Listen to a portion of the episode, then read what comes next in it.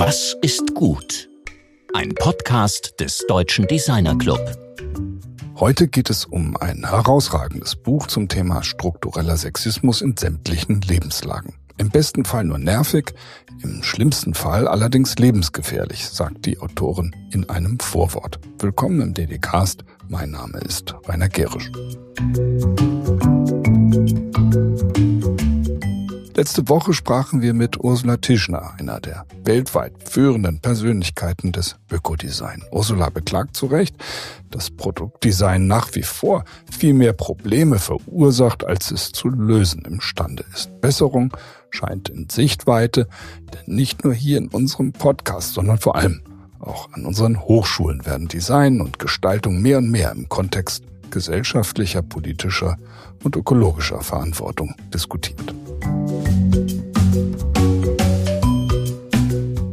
Auf ein wahrhaft nach wie vor ungelöstes Problem ist unser heutiger Studiogast gestoßen, nämlich auf den krassen Sexismus gegen Frauen in unserer Gesellschaft. Von Besserung kann angesichts der erschreckenden Realität kaum die Rede sein. Michaela Leitner studierte Grafikdesign an der Falmouth Universität in Cornwall und anschließend Kommunikationsdesign und Transformation Design in der Hochschule Augsburg. Heute gestaltet die freiberuflich tätige Designerin, wie sie sagt, Veränderung. Veränderung gestalten, das ist bei uns im DDcast ein Dauerthema. Aber wie geht das ganz konkret? Im Rahmen ihrer Recherche zu ihrer Masterarbeit untersuchte Michaela die Realität des alltäglichen Sexismus gegen Frauen. Und je tiefer sie dabei in das Thema einstieg, desto mehr standen ihr die Haare zu Berge genug Motivation, dass daraus eine nicht nur glänzende Abschlussarbeit, sondern ein 200-seitiges illustriertes Sachbuch wurde. Das Buch heißt Fun Facts Untertitel von Sexismen, Gender Gaps und anderen Absurditäten. Es ist eine solide feministische Bestandsaufnahme, die die bitteren und teils absurden Fakten auch mit den Mitteln der Gestaltung für alle LeserInnen verständlich zugänglich macht. Mit Michaela Leitner spricht jetzt mein Kollege Georg Christoph Bertsch. Ja, schön. Heute sind wir mit Michaela Leitner in Augsburg verbunden. Ja, wie geht's dir denn, Michaela? Hallo, gut geht's mir. Und dir? Ja, mir geht's auch gut. Die Umfeldbedingungen sind jetzt nicht so schön, wenn man die Nachrichten guckt, aber wir sind hier äh, nach wie vor an unserem Thema dran, wie kriegen wir mit Design äh, eben auch eine Transformation hin. Und in dem Zusammenhang ist dein Buch natürlich wahnsinnig wichtig und interessant für uns. Ja, ich steig mal ein, weil das, wie kam das Buch zu mir? Ich krieg zwar alle möglichen Bücher geschickt hier, weil wir ja auch Bücher besprechen, aber das ist jetzt mir von meinen erwachsenen Töchtern geschenkt worden. Die haben eine Lesung von dir gehört. Und mhm. ähm, die und meine Frau haben das dann ähm, mit immer größerem Entsetzen gelesen und haben gesagt, du musst es auch lesen. Ja. Hast du es gelesen schon? Ich habe ich es fast ganz gelesen. Also ich bin auch ähm, wirklich begeistert, natürlich auch ziemlich ähm, schockiert von dem, was du da an Fakten zusammenträgst. Wenn du es mal kurz zusammenfasst, was ist denn so deine allgemeine Botschaft mit diesem Buch? So, also das Buch ist eigentlich so entstanden als eine Art feministische Bestandsaufnahme. Ähm, ich habe verschiedene Lebensbereiche untersucht und ähm, Fakten gesammelt und dann einfach festgestellt, dass wir einen, ein ganz großes Problem mit strukturellem Sexismus haben. Und ähm, genau, und dadurch ist dann einfach dieses Buch entstanden. Also es war gar nicht unbedingt mein Ziel, aber diese Fakten waren dann einfach äh, so überwältigend, was die Menge betrifft, ähm, dass dieses Buch dann sich quasi angesammelt hat. Und das heißt ja Femme Facts von Sexismen, Gender Gaps und anderen Absurditäten. Äh, was sind denn so wirklich die Absurditäten, um mal hinten anzufangen? Äh, die Absurditäten kamen dadurch zustande, dass ich manchmal gar nicht, also selber nicht fassen konnte, was eigentlich äh, schief läuft und ähm, also es ist manchmal gar nicht greifbar. Man denkt, man hat schon so einige Sachen gehört und ähm, aber es kann immer noch getoppt werden, leider. Das Buch ist ja unterteilt in Kapitel. Also das eine heißt Do You Care? Das zweite heißt Do You Lead? Das dritte heißt Do You Fit? And Do You Mind? Das letzte Kapitel. Wie sind die, was, was, was befindet sich denn darunter? Was, was verbirgt sich darunter? Und was ist für dich da so am, am wichtigsten? Also das Buch ist in Lebensabschnitte aufgeteilt, nämlich das Familienleben, der Beruf, der Körper und der öffentliche Raum. So. Und ähm, in meinen Augen ist das Wichtigste oder eigentlich das Härteste das Kapitel über den Körper, weil da ist auch Medizin drin und ähm, es geht ganz viel um Gendermedizin beziehungsweise das Fehlen von Gendermedizin, ähm, wo es einfach darum geht, dass Frauen in der Wissenschaft und auch in der Forschung ganz oft nicht berücksichtigt werden, dass angenommen wird, dass alle Menschen gleich sind und mit Menschen ist der Mann gemeint. Das heißt, dass alle Sachen, die am Mann erforscht und erprobt wurden, einfach für die Frau auch gelten soll. Und ähm, das Problem dabei ist, dass das halt einfach nicht stimmt. Und das bedeutet dann, dass Frauen bei, ja, in medizinischen Notfällen, ja, bei Medikamenten, Dosierungen, also dass da überall Probleme auftauchen. Und während in den anderen Kapiteln es noch irgendwie maximal nervig ist, ähm, vielleicht unangenehm, ist es in diesem Kapitel, kommt raus, dass es nicht nur unangenehm ist, sondern potenziell tödlich. Das heißt, dass unsere Gesellschaft einfach hinnimmt und auch akzeptiert in einer Form, dass Frauen da in Lebensgefahr geraten und niemand spricht drüber. Du startest das Vorwort ja gleich mit dem sehr provokanten Statement, brauchen wir Feminismus? Ähm, denn laut Grundgesetz sind Männer und Frauen ja gleichberechtigt. Und ähm, ja, die Frage beantwortest du wie?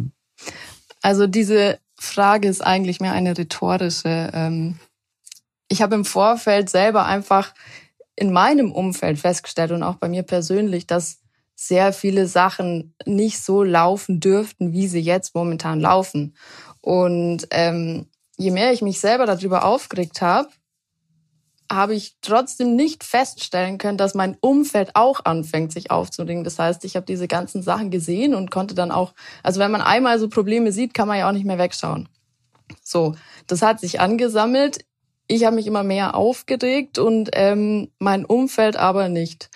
Und ähm, ein Problem, das mir dabei immer wieder aufgefallen ist, war, dass so ja, Erfahrungen oder so, wenn ich die mit anderen geteilt habe, dass dann einfach so kam, so ja, es war ja vielleicht nicht so böse gemeint oder das war ja sicherlich nett gemeint sogar oder das war bestimmt ein Einzelfall. Und ähm, diese Fakten belegen aber halt einfach, dass es definitiv keine Einzelfälle sind. Und deswegen ist das Buch so bisschen der Versuch, ähm, das halbwegs objektiv anzugehen, ohne dass man eben dieses Schönreden oder auch dieses auf einer persönlichen Ebene das dann recht zu fertigen, dass das wegfällt. Du schreibst das Buch ja als Designerin. Das ist, unterscheidet das ja schon mal von ähm, Publikationen von Soziologinnen oder eben politischen Aktivistinnen, äh, Journalistinnen und machst es auch mit Designmitteln. Das macht es ja für uns besonders interessant, dass hier eine junge Designerin sagt, okay, ich bin total schockiert von diesen äh, Fakten, ähm, steck den Kopf aber nicht in den Sand, sondern mache eben mit meinen Mitteln als Designerin ein designtes Buch, in dem auch alles äh, eine gestalterische Bedeutung hat. Da würde ich auch gleich nochmal drauf eingehen. Wie, wie kam denn überhaupt dieses Projekt zustande, da dieses Buch zu machen? Also angefangen hat das alles im Master. Ich habe äh, Transformation Design an der Hochschule Augsburg Augsburg studiert und ähm, da wird viel Wert drauf gelegt, Sachen einfach zu hinterfragen. Ähm, das macht ein ganz toller Professor. Also äh, viele Grüße an der Stelle an Ulrich Fleischmann, der sich da total reinhängt und ähm, wirklich äh, ja super interessante Vorlesungen macht und Input gibt und ähm, quasi auch den Raum lässt, um eigene Fragen, ähm, ja, sich damit zu beschäftigen, auseinanderzusetzen, sich in Dinge reinzugraben und ähm, ja, da einfach, dass man die Zeit dazu hat und dass das auch äh, befürwortet wird sogar, dass man sich selber mit Dingen auseinandersetzt, die einen entweder betreffen oder interessieren oder wo man das Gefühl hat, man müsste jetzt unbedingt was ändern. So, das war erstmal so der Rahmen. Und entstanden konkret ist dieses Buch dann als Masterarbeit in der Pandemie, was jetzt nicht ganz so förderlich war. Also Pandemie an sich war ja schon eine ähm, fordernde Sache, sage ich jetzt mal, aber dann diese ganzen Fakten und man muss sich auch im Klaren sein, dass nicht alle von diesen Bergen und Massen an gesammelten Fakten, dass die überhaupt im Buch gelandet sind. Das war nicht der Fall. Ähm, das ist gut aussortiert worden. Das heißt, es hat sich so angehäuft. Ähm, dieses Buch beziehungsweise diese Masterarbeit ist entstanden und erst danach habe ich äh, mich nach Verlagen umgesehen. Okay, also das heißt, es ist wirklich ein selbstbeauftragtes Werk, äh, das ja. eben die Gestalt angenommen hat, weil du diese Faktenmassen hattest. Das gesagt, okay, daraus muss ein Buch werden und keine Website oder keine Veranstaltung ja. oder keine wie auch immer geartete äh, Aktion. Wenn jetzt mal direkt ja, ich, auf, ja? ich wollte einfach was was man in der Hand halten kann, wo man nicht erst online ähm, suchen kann, weil ich einfach auch ne, ein bisschen so eine andere Zielgruppe versucht habe anzusprechen. Also ähm, ich sage jetzt mal, Freundinnen von mir, die eh schon auf Instagram sind oder sich mit dem Thema auseinandersetzen, die sind schon an diesen Themen dran. Wenn jetzt da aber eine Person ist, die entweder das Gefühl hat, dass wir schon längst gleichberechtigt sind oder dass das alles gar kein Thema mehr ist, ähm, ich würde auch gern solche Leute mal abholen und einfach äh, ja, diese, diese Distanz abbauen. Das ist, da hast ja das Medium gewählt, um, um eine andere Zielgruppe auch zu erreichen, auch um Leute zu erreichen, die vielleicht eher zu ja, soziologischen Büchern greifen oder überhaupt oder zu Ratgeberbüchern greifen und die dann auch dieses Buch lesen können oder wollen, was ja in dem Fall auch der Fall ist. Ich meine, ich habe das ja empfohlen bekommen, habe selbst gelesen. Es ist so, dass man das gerne in die Hand nimmt und das einfach dann durchliest. Aber jetzt mal zur, zur Gestaltung auch. Halt, ähm, da muss ich noch kurz, äh, noch kurz was reinwerfen. Ähm, also ich wollte auch gerade Leute erreichen, die jetzt vielleicht nicht äh, als allererste Wahl zu irgendwie feministischen Büchern oder so greifen, sondern äh, dadurch, dass es ja beinahe schon ein Bilderbuch an manchen Stellen ist, äh, wollte ich da einfach das mal anders aufbereiten. Und ähm, vielleicht ist es auch irgendwie, was das Buch anders macht, dass ich jetzt die Designerin und die Autorin und die, ja, quasi, also dieses Hirn dahinter ist, äh, bin, ähm, dass einfach diese Inhalte nicht nacheinander kamen, wie das sonst vielleicht bei einer Buchentstehung passiert, sondern dass ich Recherche mitschreiben, mitgestalten, manchmal auch, äh, dass sich das überschnitten hat. Das Interessante daran ist ja, das Ding besteht im Grunde aus, aus Text, es besteht aus äh, massenhaft Illustrationen, auch äh, diagrammatischen Darstellungen, es ist sehr visuell, aber eben auch, wie die Typografie gestaltet ist, hat ja einen Inhalt. Wir hatten in unserem Vorgespräch auch darüber gesprochen, äh, über die Futura, also welche Rolle die Schrift für dich spielt, also was die bedeutet, wieso du auch Blocksatz verwendest, wieso du diese Art von Pop Grafik verwendest. Also ist ja sehr Pop-Art-lastig, also von der, von der Atmosphäre der, der Grafik her. Vielleicht fangen wir mal mit der Typografie an. Also wieso hast du diese jetzt auch unter politischen oder sozialen oder historischen Gründen für dich für diese Schrift und für diesen, dieses Satzspiegel da entschieden? Um mal ja beim Layout anzufangen. Es gibt bei der Schrift zwei Ebenen eigentlich. Zum einen, wie du schon sagst, äh, es ist Blocksatz, es ist die Futura und ähm, ich habe das gewählt, weil das ich wollte erstmal diese, diese, die große Masse an Fakten ähm, fast in einen konstruierten Rahmen quasi zwängen. Die Futura ist ja konstruiert, ähm, man verbindet es mit Sachlichkeit. Äh, mir geht es dabei um das Objektive oder den objektiven Teil von Fakten ähm, und einfach an diesen Fakten soll nichts zu rütteln sein. Diese Fakten sind, wie sie sind und da brauchen wir irgendwie nicht groß diskutieren. Und zum anderen habe ich mir da ein bisschen Spaß draus gemacht, weil diese veralten, veralteten Rollenbildern, in denen wir noch stecken, die sind ja eigentlich die gleichen wie in den 50er, 60ern. Ähm, gerade auch zum Beispiel, wenn man jetzt das Grundgesetz anschaut, da steht ja seit über 70 Jahren drin, dass Männer und, Männer und Frauen gleichberechtigt sind. Aber das ist halt Quatsch. obwohl es da halt eigentlich drin steht. Und dieses, dieses äh, immer noch sehr traditionelle Rollenbild, ähm, ja, ich möchte da so ein bisschen drauf anspielen dass wir einfach immer da noch voll drin stecken. Und also die, die, die Schrift wird dann eben gewählt, der hat, bekommt eine politische Bedeutung, also eben als Schrift, die diese Sachlichkeit hat, aber eben auch äh, für diese männerdominierte Welt steht. Das ist eher technisch orientierte Betrachtung. Also mein Paul Renner hat das Ding in, ich glaube, seit 27 ja, ja äh, geschnitten, eben als Idee einer, durchaus als Idee einer technischen, aber auch sozialen Zukunft im Kontext von einem sozialen Wohnungsbau. Aber heute ist es in Frankfurt, also das neue Frankfurt, äh, da war der mit verkörpert. Aber heute steht es natürlich für eine, für eine konservative Betrachtung. Das, ähm, diese, die zweite Ebene ist ja dieses Lettering. Also du hast praktisch irgendwie auf der einen Seite hast du diese Schrift, äh, diese Sachlichkeit hat ähm, und diese, diese, diese Härte hat, diese Konstruktiertheit hat. Ja. Auf der anderen Seite hast du so ein sehr ja lebendiges, ähm, äh, fast subjekt, also ja so ein weiches, lebendiges, ähm, fast geschriebenes Lettering. Was ist das? Ja, genau. Also Lettering ist in diesem Fall jetzt eine Mischung aus gezeichneter Schrift, aber auch mit äh, Einflüssen einfach aus Handschrift, aus meiner Handschrift.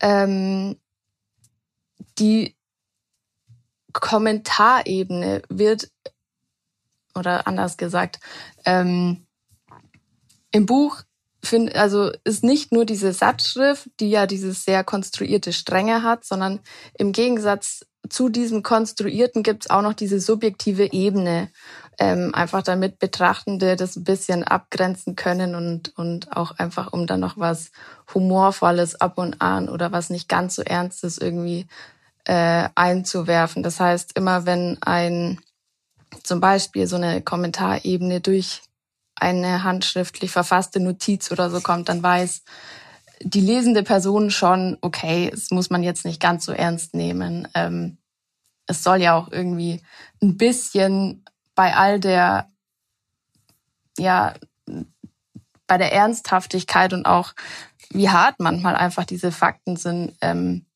so einen kleinen Kontrast geben und auch irgendwie die Lesenden da ein bisschen wieder rausholen, wenn man da vielleicht auch manchmal ein bisschen in Tief fällt.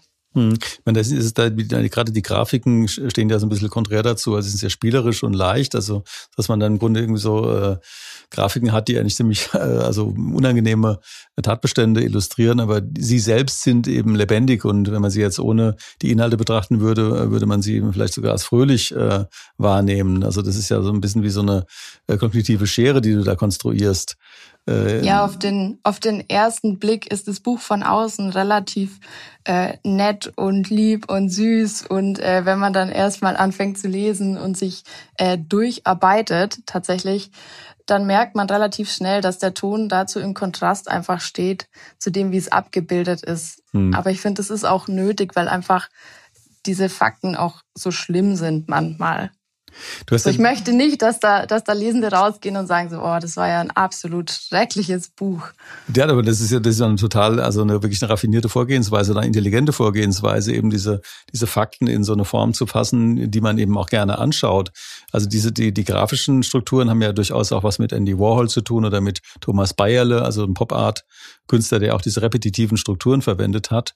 Und ähm, das, das, das macht das Ganze ja auch sehr attraktiv, dass man eben das äh, sich anguckt und sagt, so, wow, äh, sieht irgendwie cool aus und würde ich mir eben auch in der Grafikgesichtspunkten ins Grafikregal stellen, äh, würde aber wahrscheinlich an einer anderen Stelle in der Bibliothek landen. Also nicht bei Grafik, sondern es würde eben dann bei politischer Literatur landen.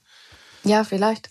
Das war auch tatsächlich äh, beim beim Manuskript losschicken so ein bisschen das Problem, dass ich immer das Gefühl hatte, das Buch ist nicht so ganz einzuordnen. Aber äh, genau das war ja auch das Ziel.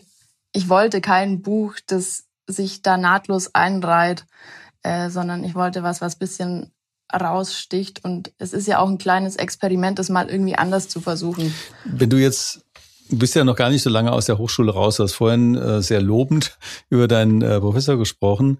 Und ja. äh, die Hochschule haben wir jetzt noch nicht drüber gesprochen, aber, aber wenn du jetzt, jetzt zurückblickst auf Designhochschulen und jetzt, wo du deine eigene Karriere startest, also mit so einem wirklich fulminanten Projekt auch wie diesem Buch, ähm, wie, wie blickst du denn auf diese Designhochschule zurück? Also was, was, was ist für dich wichtig von dem, was du mitgenommen hast und wo sagst du, geht das so gar nicht mehr oder müsste eine Hochschule ganz anders funktionieren?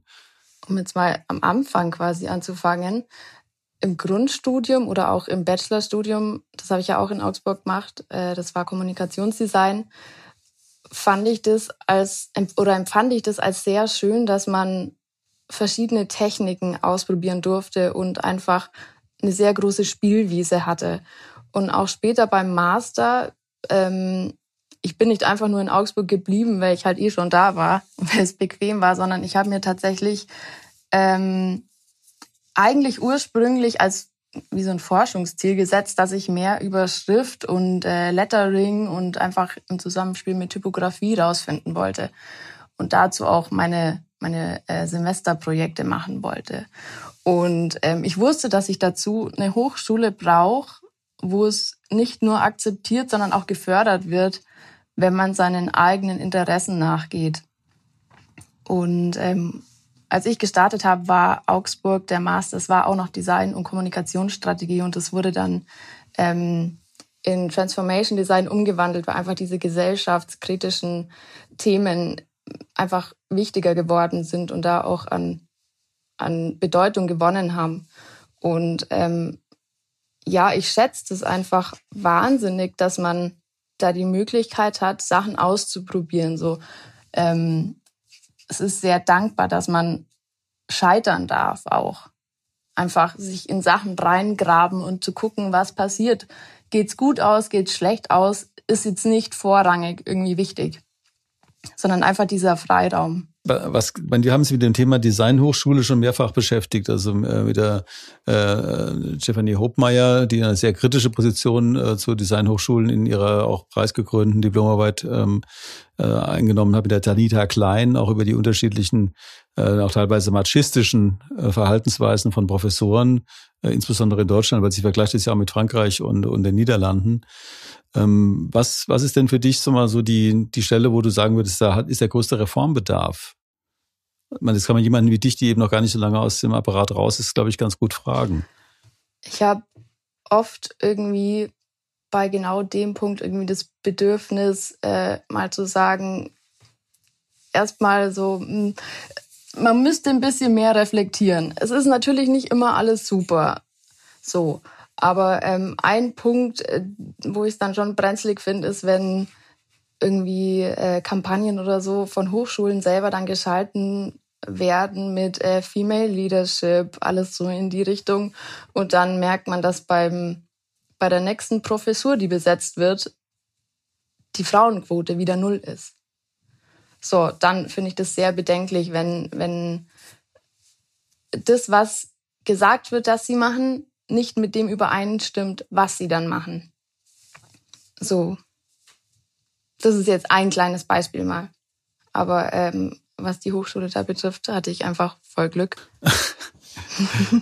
was, was hast du denn, ähm, was nimmst du jetzt mit sozusagen aus diesem, aus diesem Buchprojekt? Also ich meine, das Buchprojekt ist ein sehr ähm, anspruchsvolles Grafikprojekt. Das ist ein wirklich sehr tiefgehendes Rechercheprojekt. Es hat eine politische Dimension. Du hast dazu auch eine Lesereise auch gemacht, ähm, bist damit auch in die Öffentlichkeit getreten. Das ist nicht einfach nur eine Diplomarbeit, die irgendwie eine gute Note bekommt und dann im Regal landet.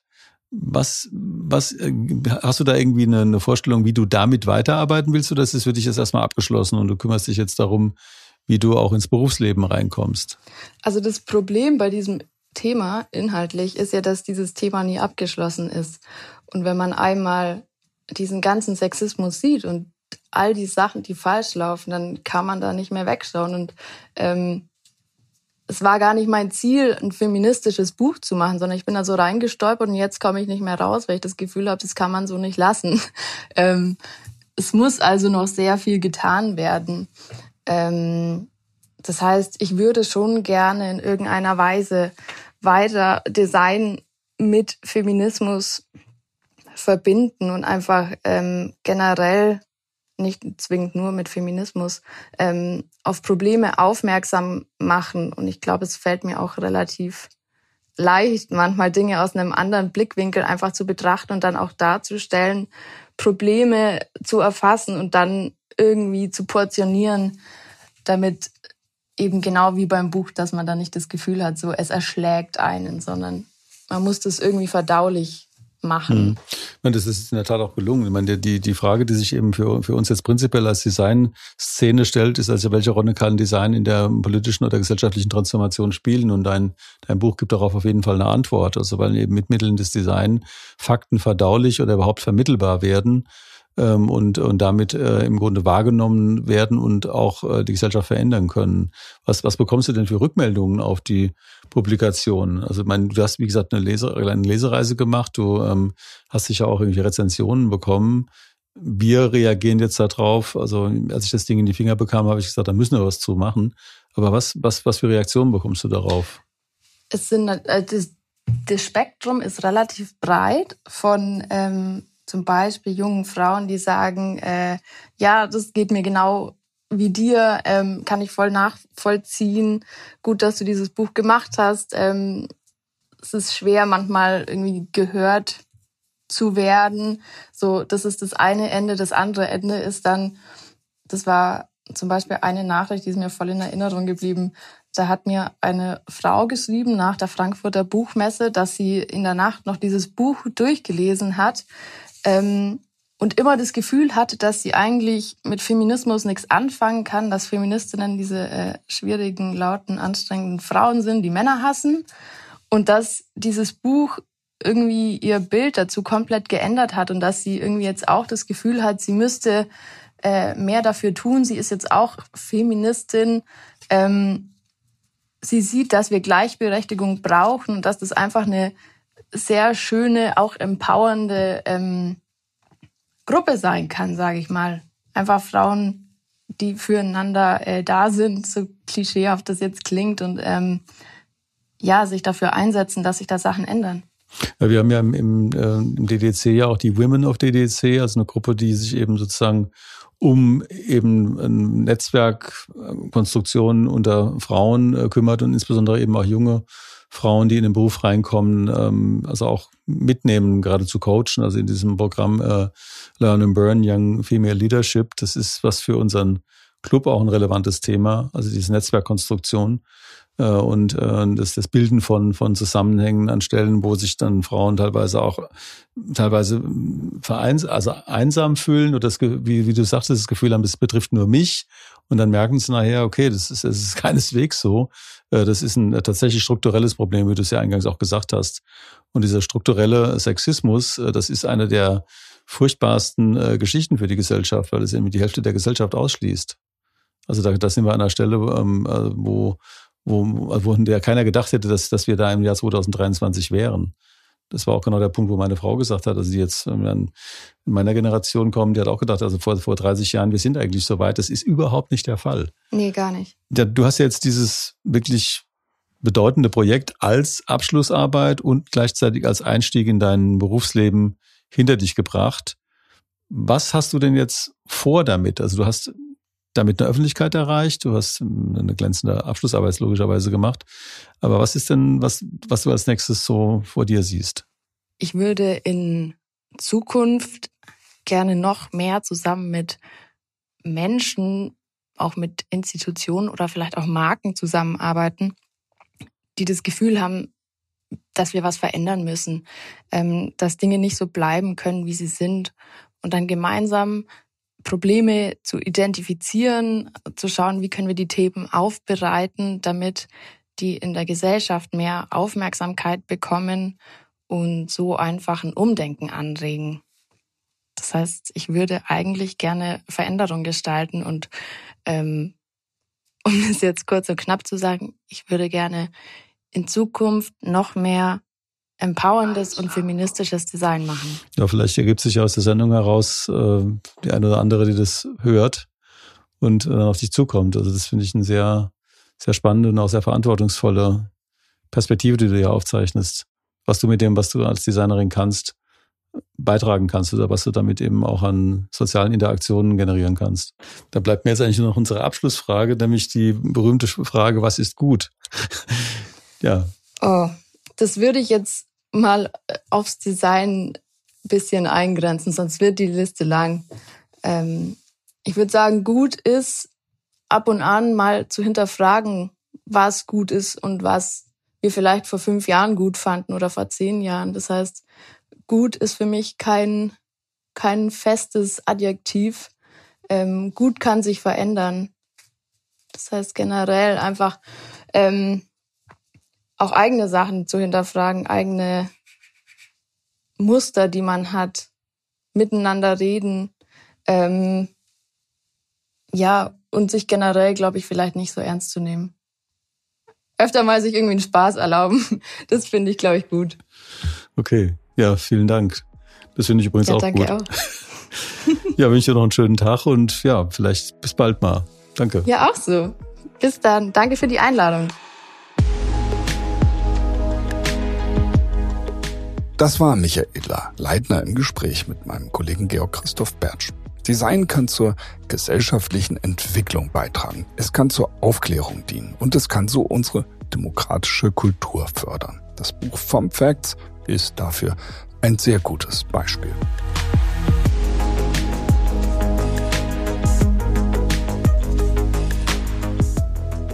In der kommenden Woche sprechen wir mit Nicola Stadtmann und Carlotta Ludig.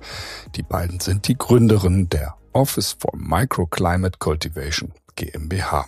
Ihr Unternehmen wird, das sind sich die beiden ganz sicher, unsere Innenstädte massiv und nachhaltig verändern. Bis dahin wünschen wir euch wie immer alles Gute und allen Mut für verändernde Gestaltung. Eure DDcast Redaktion.